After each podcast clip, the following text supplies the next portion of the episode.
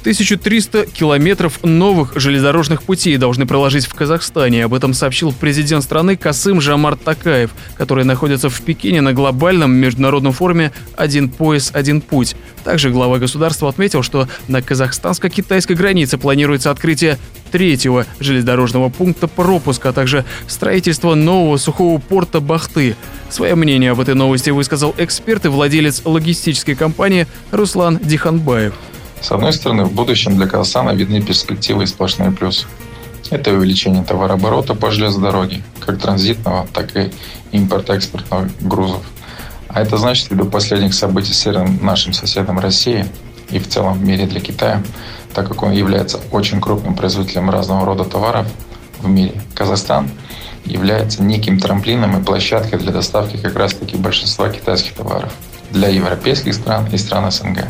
В рамках китайской инициативы экономической экспансии Казахстан играет особую роль, ведь находится в центре Евразии и связывает Запад и Восток. И уже сейчас около 85% всех наземных транзитных перевозок из Китая в Европу приходятся именно на нашу республику. Касым Жамар Такаев напомнил, что в рамках китайского мегапроекта развивается и Казахстан. Уже запущен казахстанско-китайский логистический центр в городе Ляньюнгане, а также сухой порт Харгос, транзитная магистраль западной Западная Европа, Западный Китай, железнодорожный коридор из Китая в Иран.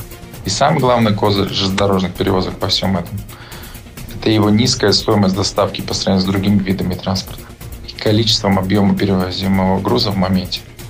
А уже про новые рабочие места, увеличение, пополнение бюджет страны, развитие инфраструктуры региона и другое, само собой разумеющийся момент – между тем, эксперты напоминают о главных проблемах, с которыми сталкивается железнодорожная отрасль Казахстана сейчас, и о сложностях, с которыми еще предстоит столкнуться при увеличении транзитных грузов.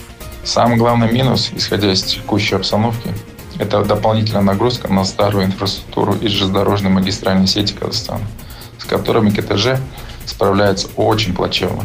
Обновление и закуп новых маневровых и поездов проходит слабо. Обновление путей такая же ситуация. Также проходимость количества вагонов в сутки по старым маршрутам, она не увеличится.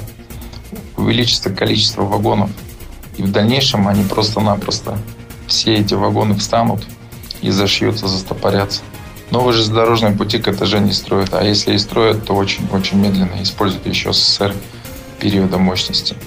У нас даже в этом регионе, где планируется строиться новый проект, локомотивная тяга еще на дровах и угле – КТЖ возьмет, конечно, на себя обязательства по срокам доставки пропуску грузов транзитном сообщении через Казахстан.